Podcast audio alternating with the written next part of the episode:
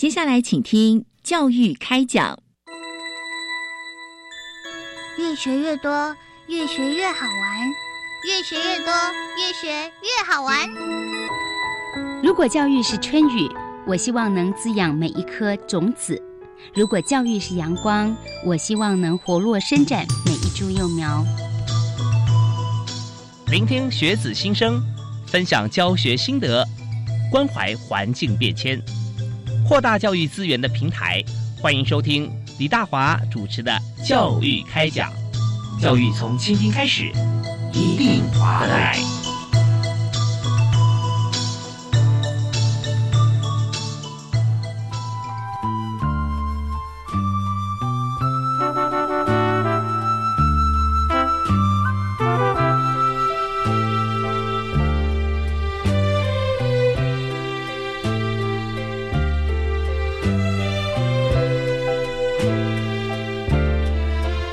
各位亲爱的听众朋友，大家晚安！非常欢迎您锁定国立教育广播电台啊，在每个礼拜一跟礼拜二晚上七点到八点钟为您播出的教育开讲，我是主持人李大华。我们在今天开讲的话题非常有动感，就是大家一起来参加比赛。那这个比赛呢非常有特色啊，它就是全国高中的学生。记忆竞赛啊，那高中的记忆竞赛到底要记忆哪些面向？我们要请今天特别来宾为大家好好来谈一下。他也是我们节目的好朋友，是国立台湾师范大学的郑庆明教授啊，教授你好。哎，你好，主主持人好，各位听众大家好。对我们之前在节目里面有聊到，哇，我觉得你真是公益方面太厉害了，在在学校里面，在大学哈授课，同时呢也关注哈在台湾中学方面啊，那么也在这个计划方面哈，每一年在举行，其实都有很多的亮点啊。那我们今天想来谈一下，就是这次呢，我们的全国高级中等学校的学生记忆竞赛啊，我们先告诉大家一下它的时间好不好？好，呃。这个比赛是在每年的十一月份啊开始，大概因为我们分成五大类竞赛，嗯，哦，大概从十一月份的第一周啊开始，就一般都从海事类开始，海事海事类，因为我们分成五大类，然后每个礼拜有一类的比赛啊，所以会比到十二月初，十二月份的第二礼拜五大类才比完，哦，所以是整个月，这我们把它称为记忆竞赛月，哦，那每个礼拜有有一类。对，都有一类比赛，一类比赛。那比赛的话，为什么是一个礼拜？那我们中间过程是怎么进行的？啊，因为一个一类的比赛，呃，这个大概配我们职业学校哈。目前我们职业学校当然新课纲分成六类，但是传统是五类啊，就是所谓工业类、商业类、家事类、海事水产类，还有农业类。嗯嗯。哦那每一类里面啊，会按照它现有的高呃技高的社科，它有不同职种。我们呃在劳动部叫职类了哈，职职种的比赛。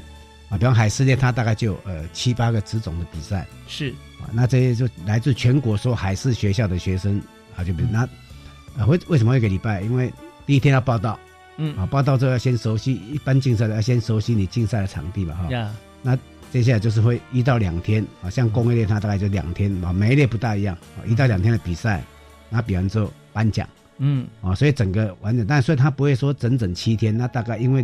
六日学生也不能拿，说一到五里面啊，大概会有四天左右啊，三到四天的比赛，所以呃，因为国教署要让这个比赛也是不可能一个，因为很多有些学校它是两类啊，比方说某某工商啊，某某家商，那他可能要参加加四类又三个类，如果把它撞在一起的话，学校疲于奔命。对啊，所以他会把每一类都错开，一个礼拜就是一类的比赛。对，不然全校都来了啊。对对对对对对。OK，所以我们提到的中等学校学生记忆竞赛哈，那我们就想到另外一个比赛，就是全国技能竞赛。是啊，这两个比赛名称看起来很像，但实际上不一样啊。对对对，差别在哪里？呃，这一般的人看到可能会觉得呃一头雾水哈，怎么有全国技能竞赛，又有所谓全国学生记忆竞赛？啊，那这两个比赛有可以从分几个层面来讲啊。第一个，它主办单位不一样，嗯，全国学生记忆竞赛，学生嘛一定是教育部是啊。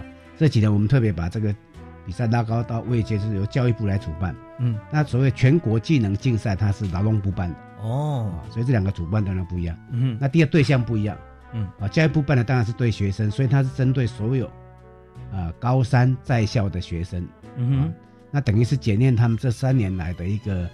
呃，实习课啊，学习的一个成果，啊，所以他目的是为了检验学生的一个实习的成果，也是检验这个学校的一个实习教学的成果。嗯哼哼哼。那劳动部办的机竞赛，它的对象是只要二十二岁，但每个职业不一样哈，因为它是最主要目的是为了呃，要去选拔国手参加国际技能竞赛啊啊，所以他的参赛呃目前大概是定在二十二岁，二十二岁没有什么道理，因为国际赛是二十三岁。啊，所以他就二十二岁选上国手，隔年出国比赛，嗯嗯嗯，所以他的他的竞赛他是完全 follow 国际技能竞赛的啊，包包括职类啦，包括年纪会跟着那边走，所以他的目的也不一样，是。啊，那那他的对象但是只要年纪没有超过这个。规定的这个年纪，那你全中华民国的国民都可以报名。那但是报名不是自己可以报名，那一定要有单位来提名。嗯嗯。包括学校或是公司啊，都可以提名。啊，比方说你是个美容师，你可以曼都提名你啊，你也可以小林提名你啊。嗯嗯。但是也不能说我自己跑去报名啊，他这个哦有单位的。对对，那他这个比赛有经过啊北中南三区的初赛，全国性劳动部办的，因为他人太多，所以他分。那学生记忆竞赛他没有，他就是。今年哪个学校执主办？那报名的学生，所以我们有一个职业，有的职业到一百一百多个学生，两百个学生哦，这么多人来报名。那劳动部的比赛到最后会进到决赛，大概就十五个、二十个左右。嗯，所以这个两两个的一个呃，整整个程序也不大不大一样，不大一样。那当然再来说是奖励也不一样哦。劳动部办的，因为他不是教育部对学生讲，他当然也有好处，他也可以保送。嗯哼。啊，他可以保，因为他后来有跟教育部合作，等于说，就是就算你参加劳动部的全国技能竞赛啊，得到前三名，也是可以保送我们的科技大学去就读。啊，但我们劳动，我们教育部办的也有。那在保送上面，反而劳动部办的那个优先顺序要比教育部办的高哦，因为劳动部办的他的对象比较广，是啊，他只要二十一岁、二十二岁的都可以。那我们教育部办的只针对高三的学生，对，也就是说我高三那一年比赛是没得名。我毕业了，我高四我不能再去回去比了，所以我去年没等于我今年再比赛不行，不行。那这时候你必必须转换跑道到劳动部办的些，是，嗯，劳动部你你只要年纪没有超过，你要比五次十。次，啊 你只要没有得奖一直比都可以。啊，所以这个那我们在教育部只能讲一辈子只有一次机会，对，就高三高三那一次。啊啊，你没比上，你说哎我没比过，留级再来不行。啊，所以他的他的这个不呃不大一样。那再来劳动部办的，像劳动部办的是有奖金。嗯，劳动部办的基那个全国技能竞赛有奖金，但是我们教育部这边没有啊，纯粹是学荣誉。为学校争取一个荣誉啊，所以每一个学校的校长都很重视这个比赛，因为这代表着你学校的一个技能教学的一个成果。嗯，OK，你要提到说，在这个全国高中的这个比赛，其实它就高中呃高职也可以，对不对？那一般普通高中也行，还是因为它有分专业类科。哦，专业类科，所以所以它就是高中里面的这个专业专业类科啊，专业学科。对，OK，那在这边的话，就是那自己报名可以吗？不行，不行，要学校嘛，学校报名，学校学校为单位是。嗯，OK，那学校报名人数就没有限制了。呃，这一一般来讲，每一个职种就是一个学校只能报一个。OK，OK。比方说我学校，我我这个美容，我一次报二十个不行。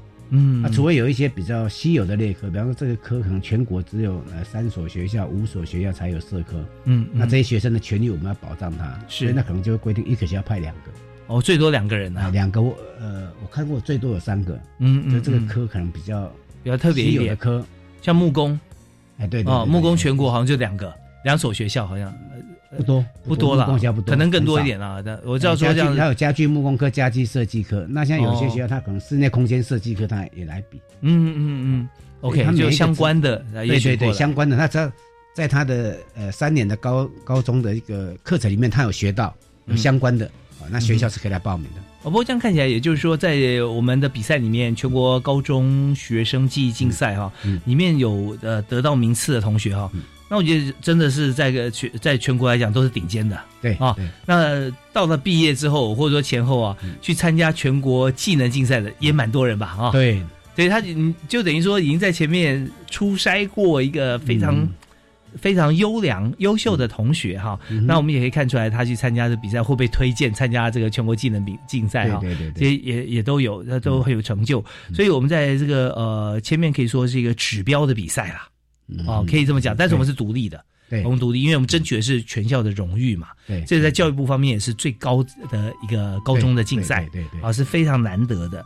好，那今天接受我们访问的呢是国立台湾师范大学的郑庆明教授。我们也知道郑教授长期在呃技职的教育方面啊投注非常大的心力，也坐育英才无数。有很多我们看到得奖的同学，会也也到学校里面呃，或者说在其他学校受你的指导。是啊，是。所以我们稍后啊，我们听一段音乐回来之后啊，继续要请教老师啊郑教授来谈谈看。哈，我们光是这个比赛这几年哈，竞赛方面有哪些的改变？因为我们现在是五大类嘛，啊，五大类在这个评审跟主办的过程当中，也看到同学每一年的变化啊，也为我们来分享一下。好，我们休息一下，马上回来。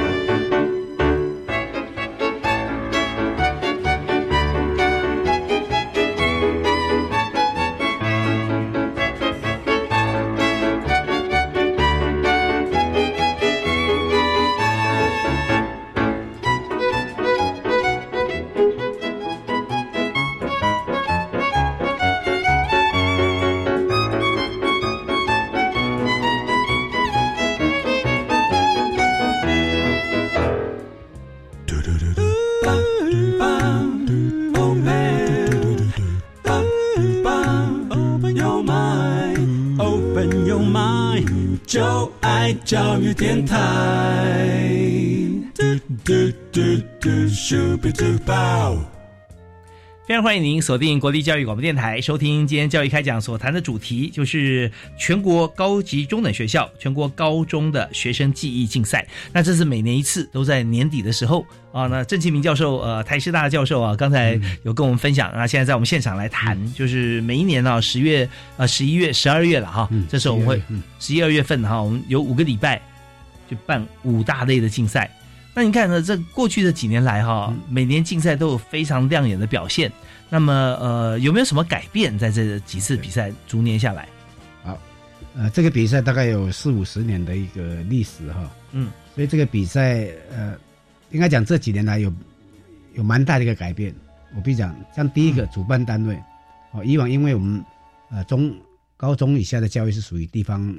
啊，是地方县市政府主管机关。以往在办之后，以前就北高两市，还有所谓的教育部中办公室的时候，嗯，啊，那时候是呃教育部办一次，然后台北市办、高雄市办，哦，用这样轮办。那现在已经有五都进来哈，所以应该讲六都。六都。台南市，因为台南市的学校还没收回去，所以目前是五都。哦，这样子。台南市它虽然是大家不讲不知道，哎，对，它虽然是直辖市，但是因为它的呃它的技高还还没。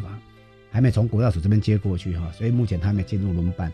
哦，那这五路进来之后，嗯，就变成变成很奇怪。你说办，理会就等一下是国教署办，等一下是台北市办，等一下新北市办，等一下台湾市办，很很奇怪啊。啊，所以把这主办单位全部拉高，就是教育部主办。哦，那可能今年是国教署承办，那明年是新北市承办，然后后年是高雄市承办，然后目前是，所以主办单位变成拉高。哦，那规格拉高了。对对，我们要跟劳动部要匹配嘛哈，人家是劳动部办的，所以我们是教育办啊，这是第一个。把整个位阶拉高了，那有没有什么不一样呢？啊，有啊，奖状都是部长，哦，奖状部长，学生拿奖状就是部长的 奖状，是是，那学生也觉得比较光荣吧？哈，这个是部长的。以前可能如果是直辖市办，可能拿到县市政府市长的，也不是说不好了，就是感觉上哎，部长啊比较大一点哈。这个是第一个主办单位的一个改变。是，那第二个这几年呢，我们因为我们接我接教育部的一个计划，就希望把这个基金赛能够精进。那以往因为五大类啊，当然每一大类有它的特性。但是我们讲各类的特性之外，总要有一些共同的东西，比如说在包括整个竞赛的规则、整个评分啊、整个呃成绩的公布等等，所以我们就帮国教署做了一个呃所谓的竞赛的平台。那这平台上面包括学生学校的报名啦、缴费啦，所有的资讯都在上面。啊，比赛完比赛过程里面成绩的输入也在这这个平台。嗯，那比赛完之后，所有作品的呃这个得奖的照片都在平台上。然后我们规定每一大类应该公布哪些成绩，OK，都都把它定位以以往就是各大类呃各有各的做法，那我们这我们帮教育部就把它整合，就整合统一啊，哎，五大类统一的做法。啊，然后很多的一个规章也都统一了。嗯哼，那第三个比较不一样就是，呃，这几年来因为部里面很重视啊，坦白讲，潘部长对这块蛮重视的。啊，所以我们大概从三四年前开始，我们每年的十一月十月底啊，在十一月份。记忆竞赛月开之前，我们都会由部长在教育部举办一个记者会。嗯，啊，我会邀请五大类的承办学校，还有我们最近几年也跟呃业界合作。嗯哼，你看我们这么多竞呃记忆这么好的选手，是，就就是为了保送。我们常常在开玩笑说，他这辈子技术最好的那一天就是颁奖典礼那一天啊，他得奖了，然后他就保送到科大，那可能后续就没有什么机会，没有精进的机会了对，因为就学理论比较多了。那我们像说。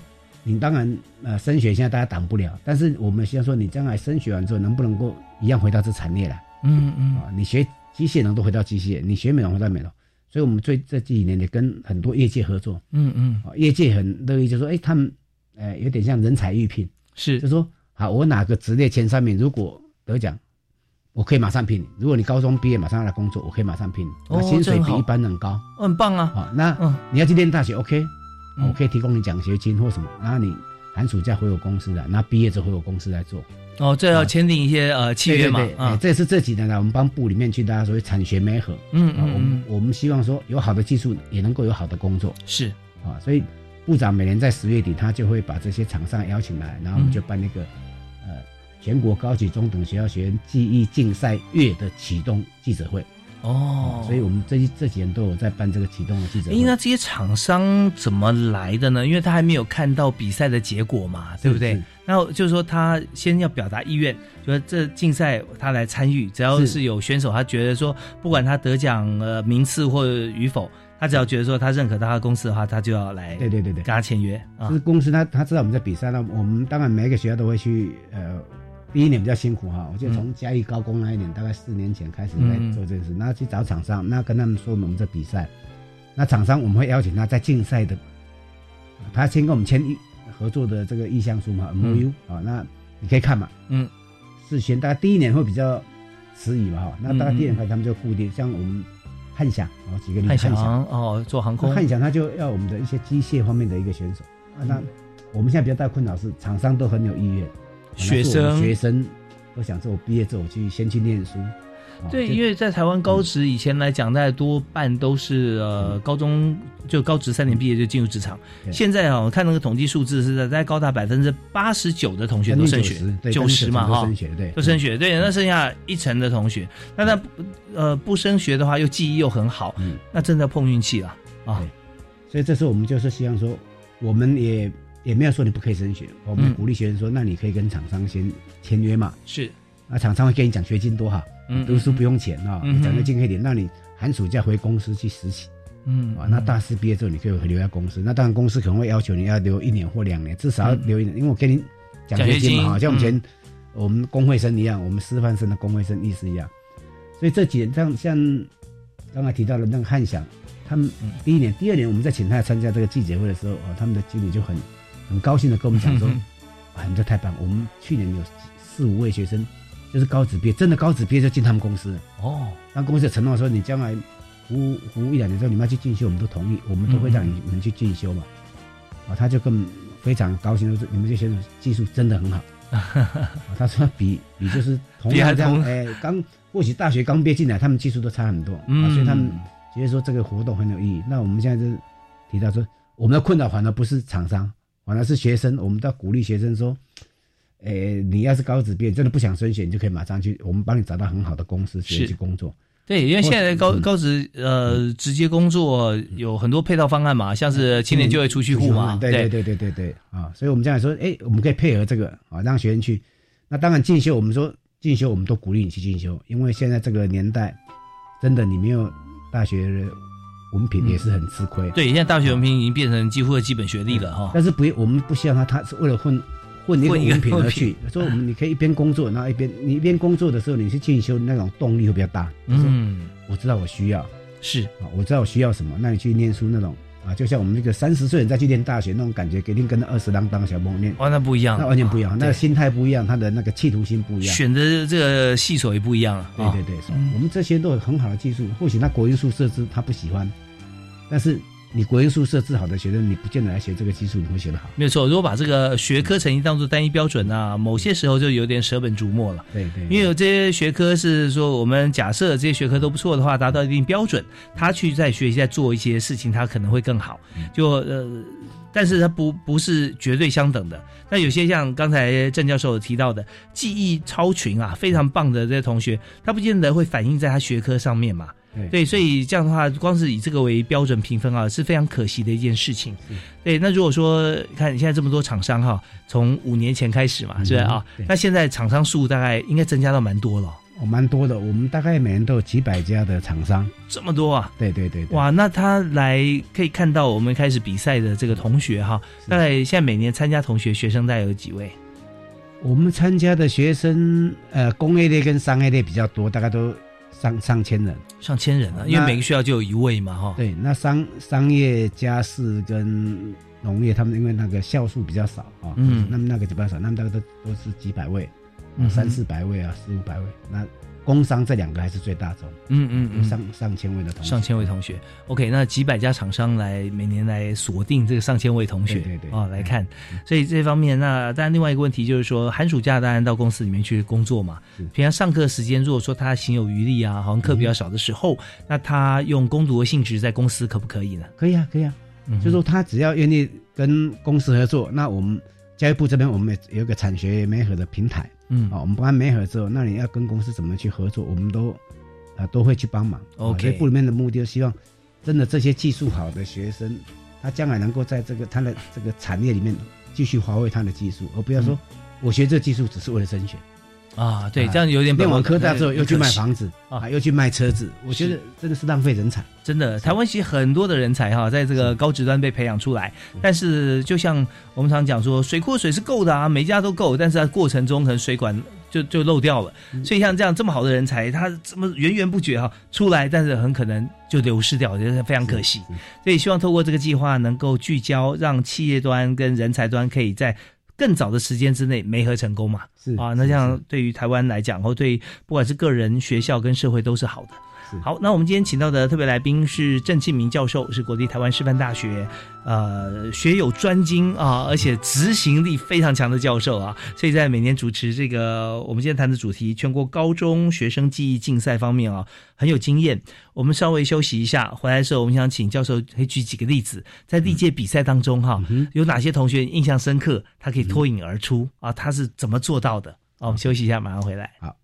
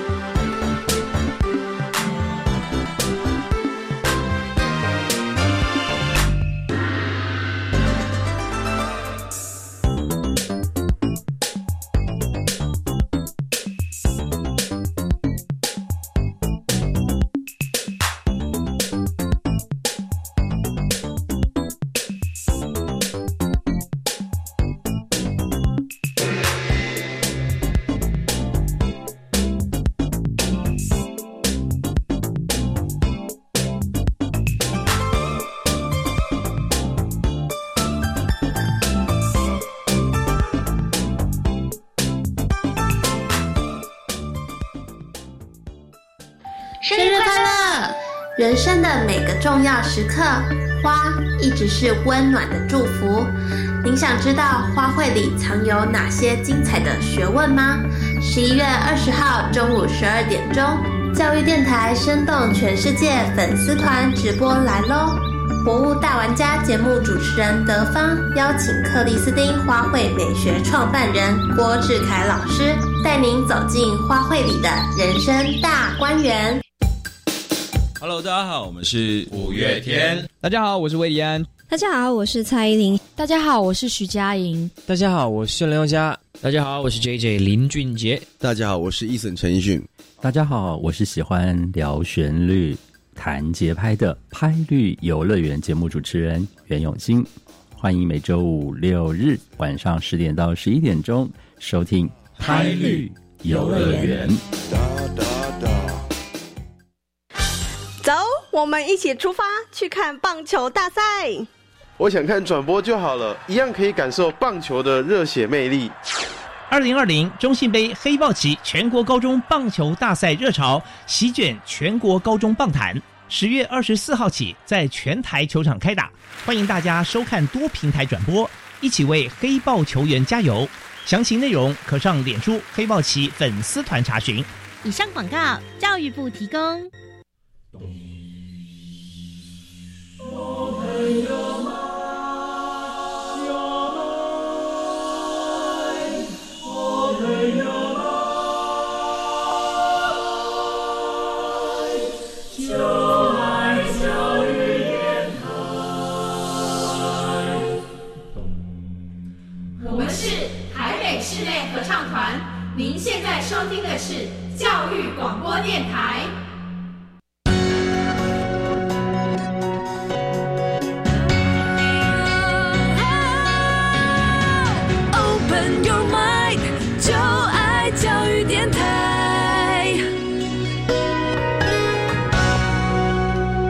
欢迎您持续锁定国立教育广播电台，收听每个礼拜一跟礼拜二晚上七点到八点钟的教育开讲。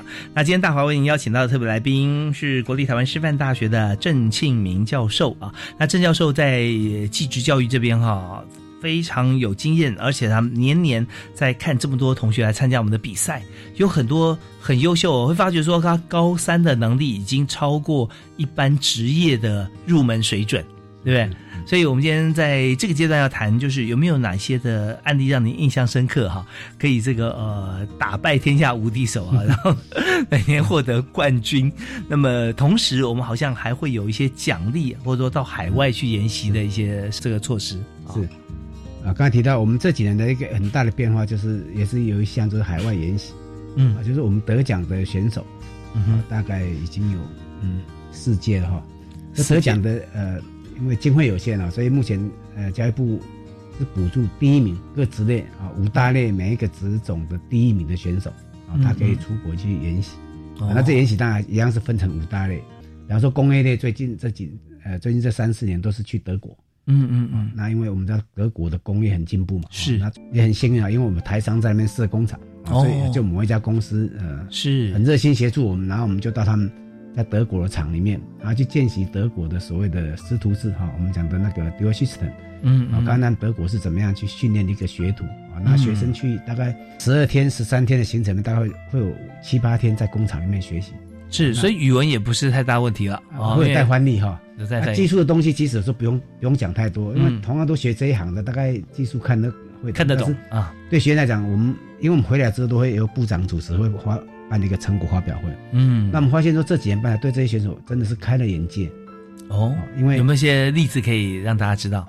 哦，每年都有很多种例子。那我觉得我自己的侄子，嗯，也是参加这个技师啊，他是海事练，哦，啊，那他们那一年好像到澳洲去，啊，那他回来他还说是上去分享，啊，那我也觉得很感动，嗯哼，啊，那个小，因为从小看他长大，小孩子 他就说，哎，他这句看到他觉得什么，所以他将来他要当船长，嗯，啊什么的，所以。我发现说这这些选手啊得奖之后，然后再到国外去呃这个研习的话，真的对他们整个未来的一个生涯会有很大的一个帮助。是，印象最深的当然就是我自己本人哈，我自己在三十年前就是参加，哎，三十几年哈，三十几年前我就是参加，三十年前就是参加这个比赛的选手。哦，OK，但是我没我全校第一名哦，我比我是全校第一名，但是我比现在的选手得奖还差，我没有得奖，我只得了第四名啊。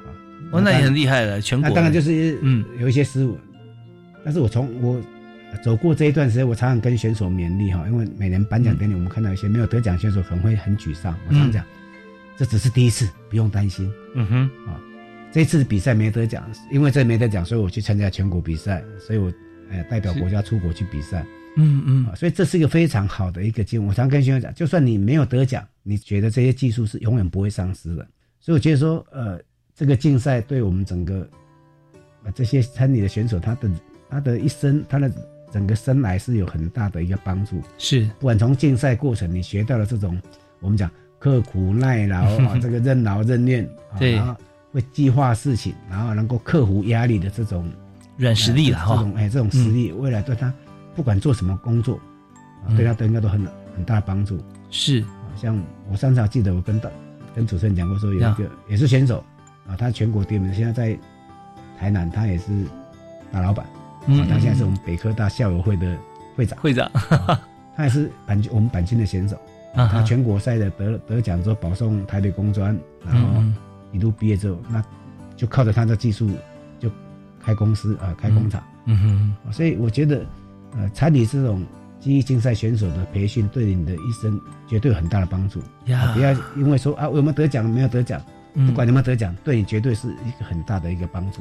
对现在的年轻人哈，或者说嗯，所有的朋友在看待比赛这件事情的时候，我们往往是一步到位，就看到最后结果是输赢。啊，这么多人去争取一个名额是赢的，那不是大多数人都会输吗？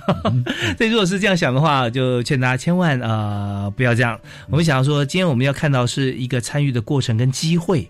我有机会，不是我机会第一名哦，是我机会去参与这件事情。所以我在这边我就要自己准备。我要去做这个比赛的时候，我要怎么样来进行？然后我我的项目啊，我的作品，我设定是什么？所以这边就跟在创业啊，或或者我们执行个专案一样，我们就开始要做计划了。那这是非常非常难得的经验，而且跟全国这么多优秀的人一起来做这样子的一个竞赛哈。那在中间可以学习跟观摩的太多了啊，而且还有像郑教授啊、郑启明老师这样子的高人在旁边可以指点，很难得机会啊。最后补充一下，就是确实哈，我们本来我们大概预想说很多厂商来跟我们合作，他可能会只要一些得奖的选手啊，大公司是。可是很多厂商看过我们比赛之后，他说只要参赛的选手。愿意来，我们通通都都收。哦，因为他从比赛里面发现说，哎，这些人都很优秀，不管他有没有得奖，嗯，因为就像主持人讲的，嗯，毕竟前三名只有三个人，是。啊，那还有很多这些选手都是很优秀的，嗯哼，所以他认为说，哎，只要你愿意来，你态度好，嗯。我们都愿意，是。公司都愿意，他觉得你比其他人来讲，他们也认同这种选手训练过程，他所养成的那种，呃，我们讲养成教育啊，那种。呃，吃苦耐劳啊，那种精神，他们就 OK，嗯，所以他们后来很多职场都不要求要得名的选手，嗯，你只要只要来参加这个比赛选手，我通通都要。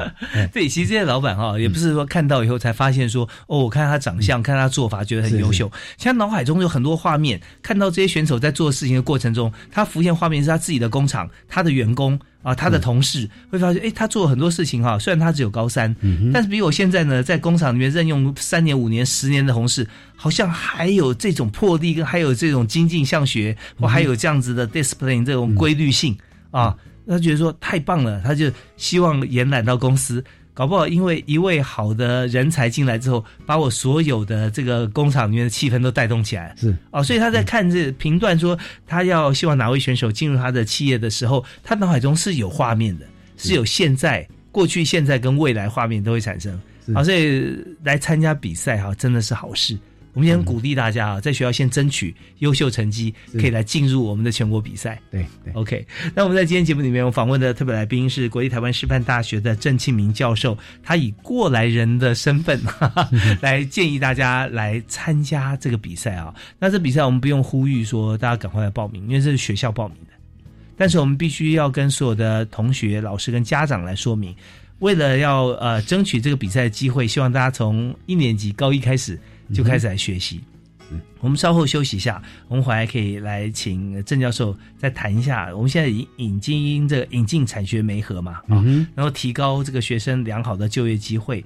那同时哈，我们想再谈一下，我们再往前，现在都流行叫做超前部署。是，我们来谈一下，就如果依照这个比赛最后我们希望的结果的话，那么我们怎么样在学校学习的过程中超前部署？同学要怎么样超前部署我们的能力？学校的老师啊，我们在排课、在教学的时候，可以增加什么样子一些新的元素？好，我们休息下回来谈。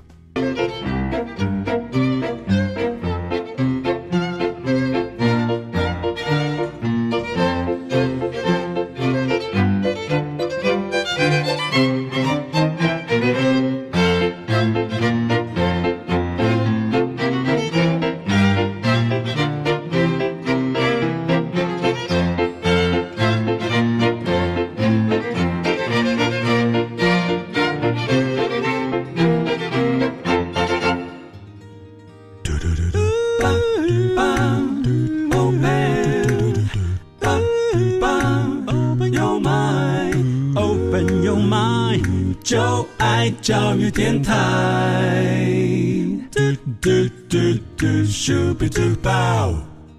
在今天教育开讲节目里面，我们所谈的话题是全国高中学校学生。记忆竞赛哈，全名是全国高级中等学校学生记忆竞赛，也就是我们讲的高中生的这个记忆竞赛。那它跟我们现在另外一个比赛哈，名称有些相近，但是完全不一样。那个比赛是全国技能竞赛哈。那刚才现场来宾郑其明教授哈，郑老师刚好跟我们分析过、讲解过，就那个比赛全国技能竞赛呢是劳动部所举办啊。那他是在二十三岁之前呢哈，来呃得奖的话可以参加这个隔年的这个国际技能竞赛。国际啊，技能竞赛，那我们在国际技能竞赛方面也是常胜军啊。哎，对哦，成绩不错，成绩很不错哦。那可是全国，你看国际竞赛的话，有一百多个国，一两两百个国家了。那真正去报名的也许没有那么多，七十几个，七十几个哈。但是我们在里面各类，它也是分分几大类嘛。对对对对对对，对我们也都是名列前茅。那但是我们有有想一点，这是全全世界的一个技能竞赛的前身，但是在全国技能竞赛还有个前身，就是我们的。全国高中生的技能记忆竞赛，那记忆竞赛在高三才能去报名啊，学校帮你报名，最优秀的同学。但是如果这个竞赛要争取报名机会的话，是不是从高一开始啊？我们学校的教学、学生学习态度哈，是不是给大家一些提示？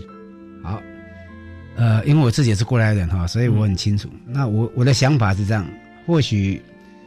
呃，应该讲说学校的教学还是要正常哈，不不能因为这比赛而整个呃说为了比赛而去训练呃，然后把整个就跟比赛领导教学、考试领导教学又又一样了啊。我们自己当科学，我的我自己个人是我们都是利用自己课余的时间啊，就是说我放学之后我自己留下来练习。那我常常想着说，哎呀，为什么浪费这个时间？但是你从那个角度看，你要是放学之后你去补英数学、英文、补钢琴，嗯啊，补弹琴、补什么，你不会觉得浪费时间。是，那你有些人的天天分，他可能投资在音乐上面；有的人天分可能投资在美术上面。那我觉得我天分，我应该投资在我的技术上面。嗯嗯，我就从这种这种心态想，你晚上留在学校练习这个技术，跟跟你另外一个同学去弹钢琴是一样啊。是，他投资他的 音乐生活，你要投资你的技术，而且这个是可以，或许他也是可以谋生，你这也是也是未来是可以谋生的。是啊，所以我鼓励。真的，如果有兴趣的同学，自己可以从高一开始抱这种心态，你在投资自己的人生。嗯，我想讲这个技术，别人都抢不走呀，啊，绝对没有人抢得走。嗯哼，那你可以利用这个这个去去培养自己。啊，像我自己本身讲，我从高一开始我就留下来，啊，每天晚上就是留在学校练，练到最后一班公车才回家。那时候练的主呃专专业是什么，我是练板筋。板筋，哎对，所以那时候每天就是练，当然也不会觉得很辛苦。但是到后来我。同学来讲，同学也会说：“哎，你不是成绩很好吗？你为什么不去读书考试？”我说：“哎，读书一辈子都可以读，但是我学技术，我大概只有这几年的时间啊。是，大概像我们这种年纪要学技术，大概很难了。呀常讲说，超过二十岁大概就蹲不下去了。嗯，年轻的时候你那个骨子软，呃，愿意吃苦耐劳，愿意去学。我说读书，你读到八十岁、九十岁都可以，还是可以读。我说国音数没那么多哈，绝对没有说读不完的，一定读得完。嗯，我说不用不用担心。嗯哼，啊，所以。有兴趣的同学，那也不是说叫你把功课荒废掉，然后这边，我一样，我在我从高一就开始当选手，但是我高中三年我都是保持在班上第一名。哇，太优秀！我觉得，就时间花在哪里，成就在哪里。你自己时间能够规划好，那你自己知道你自己在做什么。嗯，我觉得这两这两个是可以兼顾。我觉得现在很多学生，很多学校学生认为他功课好，他成绩好，所以他不需要当选手。我觉得这两这是两件事。两件事啊，不见得说你你只能选一样嘛，对不对？我常讲，你功课很好，你某个呃。高职毕业的，一定很棒啊！进了台科大、北科大，所以国立的科大。嗯，那请问你毕业之后呢？你毕业之后一样要跟台台大、清大、交大的学生要竞争，要来竞争工作。那这时候你你有可能国英数比他好吗？比较难一点哦，很难啊！有跟你说，我我台科、北科或是某个科技大学毕业，我的国英数自然社会比你台清交成啊，不可能嘛？嗯，那现在唯一可能比他好什么？技术？技术？嗯，那如果现在又荒废的技术。比如说高中三年，我我是技高，我说全部在读国音数，嗯，那我不晓得你将来你科大毕业之后，你拿什么去跟一般大学先竞争？是是是，所以我觉得技术很重要。没有错，我这边也也呼应一下郑其明教授哈的这个呃刚才的谈话，那我也跟大家分享一下，其实很重要一点就是时间管理啦啊，时间管理，你说呃。这个学科我学好以后，我就没有时间来做像这样子的技术演练吗？哈，其实不会的，因为郑教授就是活生生的例子哈，非常鲜明，就告诉大家，书可以练得好，我技术也可以练得好。那重点在哪里有差别呢？就是时间分配。我今天如果说书念完了以后，那我剩下时间，我是决定要来继续来练钣金，还是我决定要打电动，还是我决定去看电影，还是我决定看电视啊？这都是你自己的决定。可是绝对不会说时间不够用到，说你不能做。呃，练技术跟读书这两件事，只是你把另外一件事情的时间，你去用在别的地方。那我们现在在这一天就二十四小时最公平的时时时间了 啊！我们怎么样去让我们的未来可以更符合我们期待？是那答案很简单嘛，我们就把做其他事情的时间把它挪过来做我们最重要的技术锻炼，是对不对？那像像。郑老师，你在高中三年哈，你就维持班上第一名，而且又是钣金的班上的选手，会变成国手。嗯，那你其他时间相对来讲，你就是比较舍弃嘛，对不对？玩的时间比较少一点，就比较少一点。可是发觉快乐并没有因为减这样子减少，对，你在练到技术炉火纯青，哇，那个成就感更快乐，而且是别人学不来的，因为你那是一点一滴、分分秒秒累积起来的。是哦，所以在这边郑老师就鼓励大家哈，我们对技术要特别认真。读书你晚一点都还好啊，对，那在技术方面一定要学习，好啊。那在其他方面哈，我们看到以这次哈我们的新课纲来讲，一零八课纲啊，一零八课纲对的不只是高中，高职也是一样哈。新课纲，那对于我们的竞赛方面，会不会因为课纲改变啊，学校或者学生作息要做些调整吗？啊，会。呃，我想一零八新课纲的。改变哈，技高反而会比普高来的多。我们叫普高技高，因为技高的东西很多是与时俱进的嘛哈。各行各业，你说电脑的技术那是一日千里啊，很多的技术都不断在进步，所以技高的呃冲击会不见得比普高小。嗯嗯嗯。所以技高这边他也在课程的内容也做了很多的一个调整。我们讲呃十五个群的课程都做很多调整。是。所以这一次教育部也针对。新课纲，因为新课纲还好，现在学生只有高一嘛，哈，嗯，他到高三才会比赛，嗯嗯，也就是一百一十年他才会这批学生才会到高三，对，啊，所以我们现在已经针对新课纲里面去做调整。我们现在所有的竞赛，我们在讨论有没有什么新的职种要产生，说要因为课程内容改变，我们是要产生一些新的职种，嗯，那再来就是或许有些职种还是一样，但是它的竞赛内涵是不是要改变？嗯，啊，因为我们学生就像。讲早期学中真空管，现在没有真空管给你做了，你现在拿什么真空管？嗯哼，哦，所以它竞赛内涵也会随着我们的课纲的内容啊去做调整。对，那甚至我们现在也在讨论说，因为我们新课纲把它变成六大类，嗯，我们本来五大类，现在多多了一个呃设计呃设计与艺术类，嗯哼，哎不艺术与设计类，艺术与设计啊。那我们到目前它我们暂且还不会去新增这一类，因为艺术与设计原前原本它的。每一个科的学生就在原来五大类里面有一些竞赛的资是把艺术设计把它融合在这五大类里面啊。因为之前我们这五大类，然后学校是分类设置，所以，哎，主任大家听，你听过工业学校、商业学校、家事学校、农业学校、海事水产学校，但是没有听过设计艺术学校。是啊，所以目前因为考虑到说，如果这个类新办没有一所学校可以承办，嗯嗯，因为。没有这一类的学校，它都分散在各校，没有错，会比较困难点。那当然未来可不可以办？那当然是部里面的一个政策。但是至少我们可以确定说，这这一波新课纲来之后，我们整个五大类现有的所有竞赛内容都会去检讨。嗯嗯嗯，是不是该新增，是不是该调整啊？我们都会去做。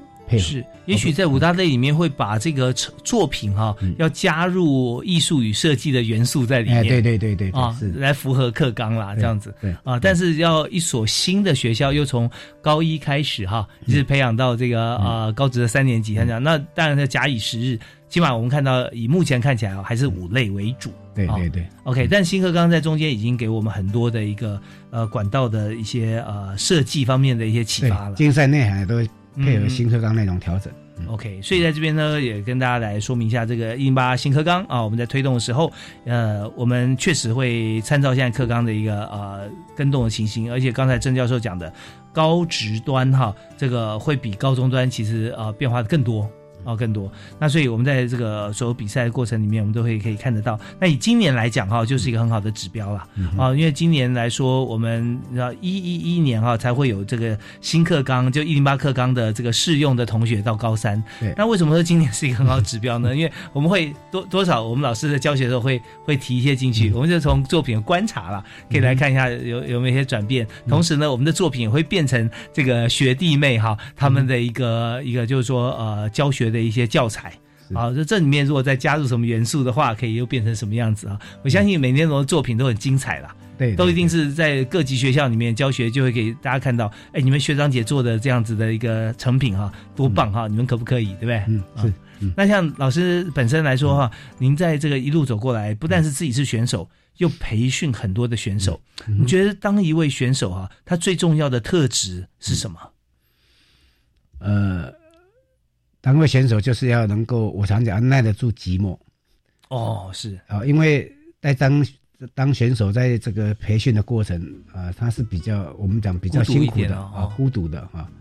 那很多人可能就认为说，哎，不好玩啊，这样我就我就不练啊。但是不管是哪一支我在想，不管是哪一类的选手，他永远在培训的过程都是比较孤独的。嗯啊，今天不管你是举重什么都是一样，大家都要经过那段时间，所以你能。